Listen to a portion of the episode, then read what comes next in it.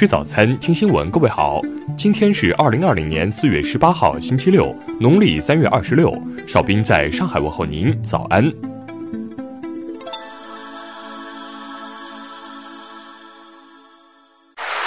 首先来关注头条消息。外交部回应英法批评中国抗疫，莫搞模式之争，当务之急是合作。英国外交大臣拉布周四表示，疫情结束后，英国和中国的关系不可能像什么事儿都没发生一样一切照常，并称中国必须就疫情如何爆发等尖锐问题给出答案。与此同时，法国总统马克龙周四也表示，中国在应对新冠病毒疫情时，显然有一些我们不知道的事情。对于欧洲领导人的这些言论，我外交部发言人赵立坚十七号回应称。新冠肺炎疫情在全球蔓延，给世界人民的生命安全和身体健康带来重大危险。这时候人命关天，救人要紧。此时讨论制度优劣、搞模式之争无济于事。各国当务之急是团结抗疫。赵立坚表示，在疫情爆发之后，中法两国元首已经三次通话，表达相互支持。中英两国领导人和外长也多次就抗疫合作通电话。在经济全球化的时代，各种传统安全与非传统安全挑战还会不断出现。中方愿同包括英国、法国在内的国际社会，坚持多边主义，加强国际合作，共同维护全人类的身体健康和生命安全。下面来关注国内方面的消息。国家统计局十七号公布，经初步核算，今年一季度国内生产总值二十万六千五百零四亿元，按可比价格计算，同比下降百分之六点八。商务部昨天介绍，浙江、辽宁、河南、湖北、重庆、四川、陕西七个自贸试验区挂牌运行三年来，总体方案确定的一千零五十五项试点任务已基本完成。国家外汇管理局昨天表示，今年以来，我国外汇市场运行总体稳定。截至一季度末，外汇储备余额三万零六百零六亿美元，较年初下降百分之一点五。农业农村部和国务院扶贫办近日召开会议，全面部署脱贫攻坚工作，通过采取多项措施，全力以赴完成今年产业扶贫目标任务。国家发改委近日发布文件，要求促进枢纽机场联通轨道交通，提高出行便捷程度，简化换乘环节。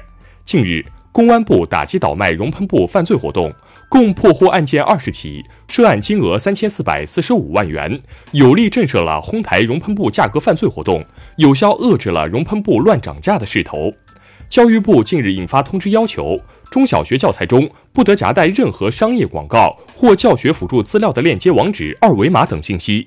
武汉疫情防控指挥部十七号发布通报，对确诊病例数、确诊病例死亡数进行了订正。截至十六号二十四时，两组数据分别为五万零三百三十三例、三千八百六十九例。下面来关注国际方面的消息。美国白宫十六号发布重启经济指南，分三阶段重新开放经济，各州州长将依据本州情况自行做出决定。美国民调公司十六号发布的一项最新民调显示，总统特朗普的支持率从三月初的个人最高支持率百分之四十九下降至本月的百分之四十三。美国民主党总统竞选人拜登近日获得前劲敌沃伦的公开支持，自此，所有曾角逐本届总统候选人提名的民主党人都已团结在拜登身后。欧盟官员十六号表示。在此关键时刻，将大力支持世卫组织，重申现在需要继续通过多边体系抗击新冠肺炎疫情。据世界卫生组织统计，截至本月七号，全球新冠肺炎临床试验共立项九百二十七个，其中中国占比近三分之二。目前，国际货币基金组织大幅下调了全球经济增长预期，预计二零二零年全球经济将下降百分之三，中国经济将增长百分之一点二。联合国十六号发布报告说，新冠疫情已导致全球一百八十八个国家和地区停课，超过十五亿儿童和青少年受影响。昨天上午，韩国警方将 N 号房事件赵主斌的共犯姜勋送交检方，并将其公开示众。下面来关注社会民生方面的消息。据媒体报道，本月十九号起至七月三十一号。武汉市人民政府将陆续向全体在汉人员投放五亿元的武汉消费券。哈尔滨近日发生聚集性疫情反弹，两家医院相继发生多人院内感染。对此，黑龙江省表示将追究相关单位和责任人责任。河北秦皇岛市官方日前决定，该市高三开学后实行全封闭管理，学校内所有人员只准出不准进，直至高考结束。二月二十九号，云南罗平县树根田煤矿顶板事故致五人死亡。近日，云南煤矿安全监察局对事故责任进行追究，其中七人被追究刑事责任。因从外省返回未及时向社区报告，拒不遵守居家隔离相关要求，咬伤民警。近日，常州一女子被判有期徒刑六个月，缓刑一年。最后来关注文化体育方面的消息。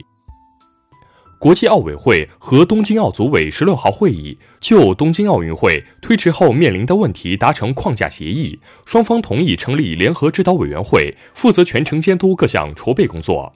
国际乒联昨天发长文宣布，宣布澳大利亚公开赛和韩国公开赛取消。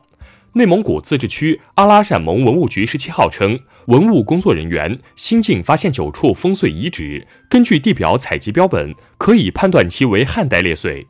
近日，北川羌族自治县文化和旅游资源普查队在桂溪镇彭家村四组洞子坪发现了川西北又一处大型溶洞——疯子洞和洞内滞销遗迹。以上就是今天新闻早餐的全部内容。如果您觉得节目不错，请点击再看按钮。咱们明天不见不散。